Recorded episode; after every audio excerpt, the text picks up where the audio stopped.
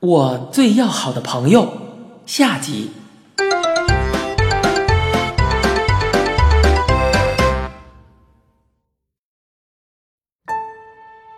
我跟进屋里，揪揪老爷爷的袖子，压低声音说：“您怎么摔我们老师啊？还让他喝这样的茶？”老头说：“谁叫他说你的作文是一派胡言？”接着又有点委屈地说：“我这都是为了你出气吗？”我问道。您是怎么知道我的作文？老头生气地说：“我乐意，你管不着。”我说：“那您也不能用凉水给我们老师泡茶呀。”老头说：“凉水，那水是滚开的。”我觉得好笑。您别赖了，凉水跟滚开的水我还分不出来呀。再说里头还养着金鱼呢，老头说：“什么金鱼呀？我养的那个叫热带鱼，这种鱼非滚开的水不可，水温降到九十五度啊，就都冻死了。”真拿这老头没办法，我搬起木头大棋盘，跟他回到外间儿，放下棋盘的时候，我大吃了一惊啊！那杯茶正升腾起袅袅白气，水面的茶叶纷纷坠向杯底，显然不是蔡老师换了水，因为他也张大嘴巴，直瞪瞪盯着那杯茶。为了给棋盘腾地方，我想移动一下杯子，手刚刚触到上边，就烫得我哎呦了一声。怪老头没事似的拍拍地，啪啪的往棋盘上摆棋子儿，来。红先黑后，您走。蔡老师振作精神走了一步，眼睛可还偷偷的往茶杯上看。大概是因为分心吧，也没走上几步，蔡老师就输了。怪老头乐得又是拍手又是跺脚。怎么样啊？您不灵吧？蔡老师像是不服气，一声不响的重新摆棋子儿。两个人走了不一会儿，怪老头把马往前一跳，嘴里喊道：“将。”蔡老师把老帅提上来，老头一指说：“您的老帅不要了。”可不吗？井边上还有个大车在那儿等着呢。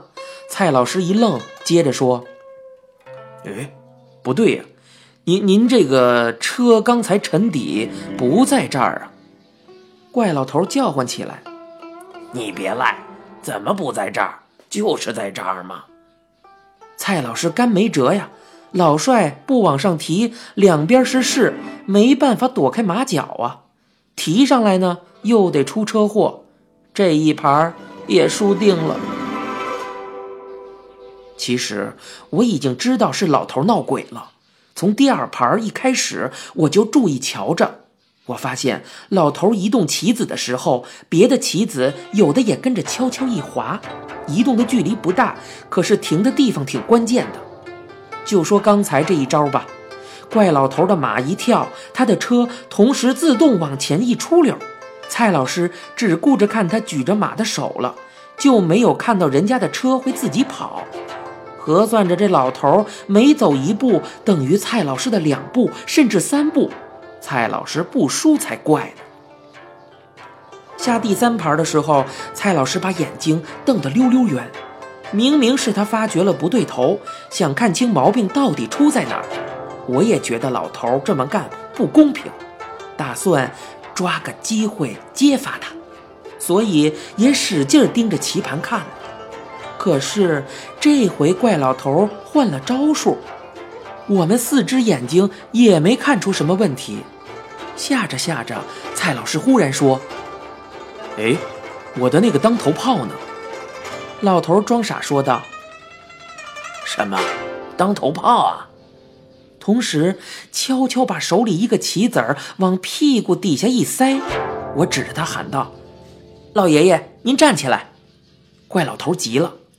干什么站起来啊？哦，你的意思是我给藏起来了？我伸手了吗？我倒是看见你刚才一伸手。说着，还是站了起来。咦，真怪呀！那个红木凳面上光光的，什么都没有。我跑过去低头看了一下，他裤子上也没粘着什么。老头冲我一乐，说道：“这孩子啊，真淘气。”你把蔡老师的炮藏起来了，还赖我呀？我说道：“您瞎说，我还盼着我们老师赢呢，干嘛偷他的炮啊？”老头说：“嘿，没偷，你刚才往兜里揣什么来着？”我喊道：“我什么时候往兜里揣东西了？”说着，俩手不知不觉地往衣兜上摸，这一摸吓了我一跳啊！我右边衣兜里分明有个圆圆硬硬的东西，我连忙掏出来看，正是蔡老师的那个红炮。我傻了眼，怪老头呼噜呼噜我脑袋，挺宽容的笑着：“嘿嘿哈，没什么，小孩子家淘气常事儿，你们老师也不能说你什么。”我急着要分辨，他又大喊大叫的说。不来了，不来了！三局两胜，我早赢了。这盘不算也没关系。稀里哗啦的，怪老头把棋子都搂进布口袋，抱起棋盘进了里屋。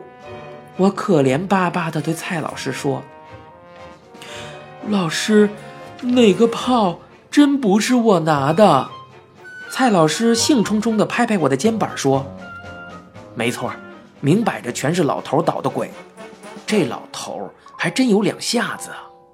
说完，像是又有点泄气儿。不过，都是些小魔术之类的玩意儿，房子的事儿，唉，就没这么简单了。感情我们蔡老师真惦记上房子了。怪老头从屋里走出来，手里拿着一叠灰了吧唧的纸。我见过这东西，所以心里猛一动。老头一本正经地对蔡老师说。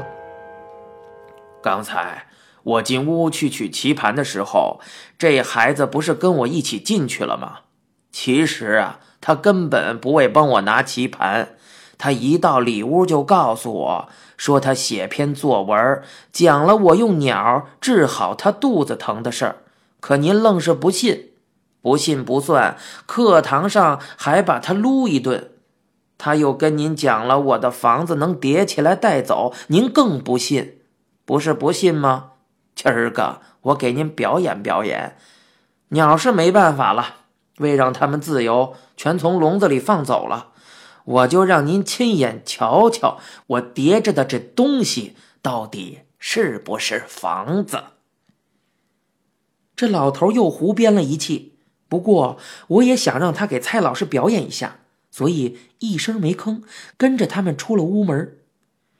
怪老头绕到他房子后头，身子贴着房山墙站好，然后迈开脚步，嘴里数着：一、二、三、四、五。就这样，一直数到二十，这才站住，扭头问蔡老师：“您瞧着这够不够啊？”蔡老师不明白这是什么意思，怔怔地看着怪老头。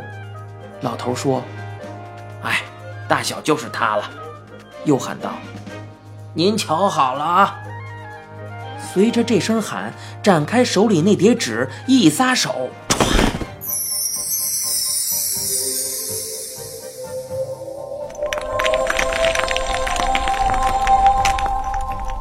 霎时，我们面前出现一座砖房，跟怪老头那座丝毫不差呀，只是更鲜亮、崭新。房子两侧还延伸出绿油油的竹篱笆，把我们围在院子里。怪老头这一手我见识过，所以也不太惊奇。我们蔡老师就不同了，他那样可真够瞧的。就用他刚给我们讲的一个词儿来形容吧：呆若木鸡。怪老头说：“进去瞧瞧吧，别是假的。”他在前头走，蔡老师跟着。我见蔡老师使劲踩了踩台阶，还偷偷用手在砖墙上狠捏了一把，跟我那回进怪老头屋子时一样。刚走进门，一股热气扑面。老头挺得意的朝窗户指着，对我说道：“你刚才要拿的那块铁皮也安在上头了，怎么样啊？效率够高的吧？那可是最后一片儿！”窗户底下是许多同样的铁片串联成的暖气。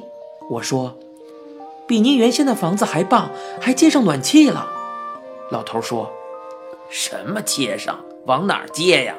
哪儿也不接着。这个是烫铁打造的，天生就热。要不为什么刚才不让你帮我拿呀？一摸就烫你满手燎泡。既然他家有飞天木头，有一百度的凉水，那么有烫铁也就不奇怪了。我只是咕哝了一句：“节省能源了。”就是夏天够热的，怪老头反驳我：“啊，热什么？暖气有夏天热的吗？你们家暖气夏天还热着呀？”反正到了怪老头这儿啊，你什么也别想弄清楚。两间屋子都看完了，怪老头对蔡老师说：“刚才铁头啊，就是赵欣欣。”他进去帮我拿棋盘的时候，还跟我说：“您家的房子稍微窄了点，让我给您张罗一套。”赵欣欣是我铁哥们儿，啊不，呃，是我的那个，呃，对，呃，最好的朋友。他说什么我都得想办法给办成，要不能叫最好的朋友吗？所以呢，只要您不嫌弃。呃，这座小房子就归您了。虽然我问他要房子，又是他胡编，可是编的忒对我心思了。再看蔡老师，他好不容易缓过一点来，这会儿又呆若木鸡了。好半晌啊，他才大喊了一声：“真的呀！”接下去就像发疯一样猛扑向我，把我抱起，在屋子里旋转起来。我有七八年没让人抱过了，突然间两腿悬空，心里没着没落的，十分害怕。怪老头在一旁喊住蔡老师：“留着劲儿搬家吧，您最好明儿个就搬来，这回咱们俩下象棋就方便了。您放心，下回再下棋呀，我保证不捣鬼，保证。”你现在收听到的是由一辆松鼠播讲的《怪老头》，咱们下集再会。